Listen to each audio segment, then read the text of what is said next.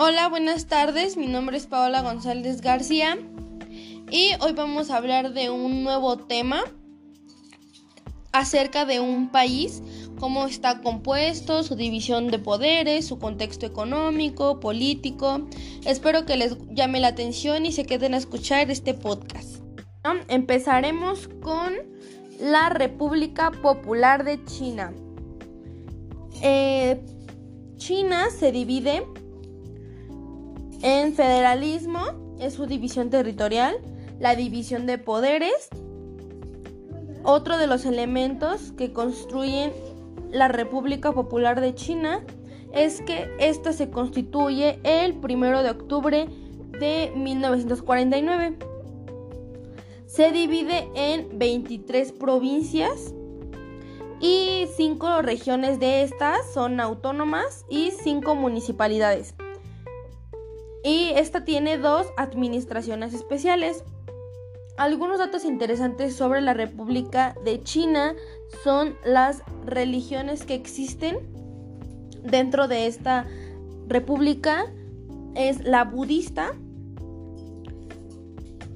También está dividida en el, en el budismo, que es el 18.2%, el cristianismo con el 5.1%, el islam con el 1.8% y las tradicionales con el 21.9% y otros con el 0.7% y algo que existe en este país es que varios no tienen ninguna religión y estos cuentan con el 52.2%. Algunos de los de los elementos que integran este país, que es muy interesante y a nosotros como internacionalistas nos conviene saber cómo o cuál es su moneda nacional. Su moneda de uso legal es el renminbi,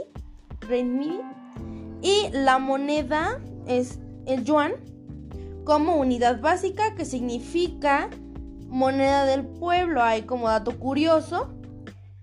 Eh, también unos datos interesantes son que esta es un estado socialista, unipartidista y está representado por el Partido Político Comunista Chino. Este país se representa como un país potencia. ¿Y por qué se considera país potencia? Porque los ciudadanos tienen una disciplina que en otros países no tienen.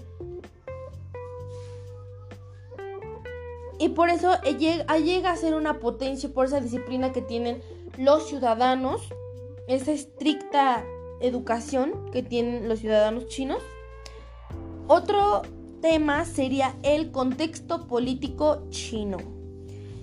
Una de sus de su situación política que guarda con Corea surge una tarea para negociar una solución y desnuclearizar eh, las penínsulas y llegar a un acuerdo de paz y de esta manera ratificar un acuerdo de cooperación para una ruta de la seda. Con Filipinas se encuentra en conflicto por las islas Spratly, donde se intenta ejercer su soberanía y de hecho en el año 2016 rechaza el fallo de la Corte Permanente de Arbitraje. Ese es un tema muy importante para el contexto en el que se encuentra China, cómo tiene su relación con otros países, en sus países vecinos, cómo le ayuda o cómo le afecta eh, no tener esos lazos de amistad con los demás países. Otro tema muy interesante que estaremos tocando en este podcast sería el contexto económico. En el contexto económico, este, bueno, este intenta elevar el crecimiento productivo de una asignación más, más eficiente en el capital y la innovación. También ayuda al gobierno al principio China es una de las dos primeras economías internacionales, ya que es la segunda economía más importante del mundo por su PIB. Su deuda pública en 2020 fue de varios millones de euros y de dólares, pero aún así se ha mantenido estable en su economía. También, también eh, ha tenido bastantes importaciones y exportaciones de maquinaria, computadoras, eh, algunas de indumentaria, muebles, textiles, telecomunicaciones, ya que es un país muy avanzado tecnológicamente, brinda a otros países esos, esas, esas exportaciones hacia, hacia otros países, ya que obviamente es una obra de mano barata y sus, sus productos son muy baratos porque obviamente son de menor calidad. Por otro lado, eh, su división de poderes. El poder ejecutivo es el que está representado por un presidente y este dura cinco años en el poder. También cuenta con un primer ministro que es elegido por el presidente y aprobado por la Asamblea Popular Nacional, que es la que se encarga de estas decisiones.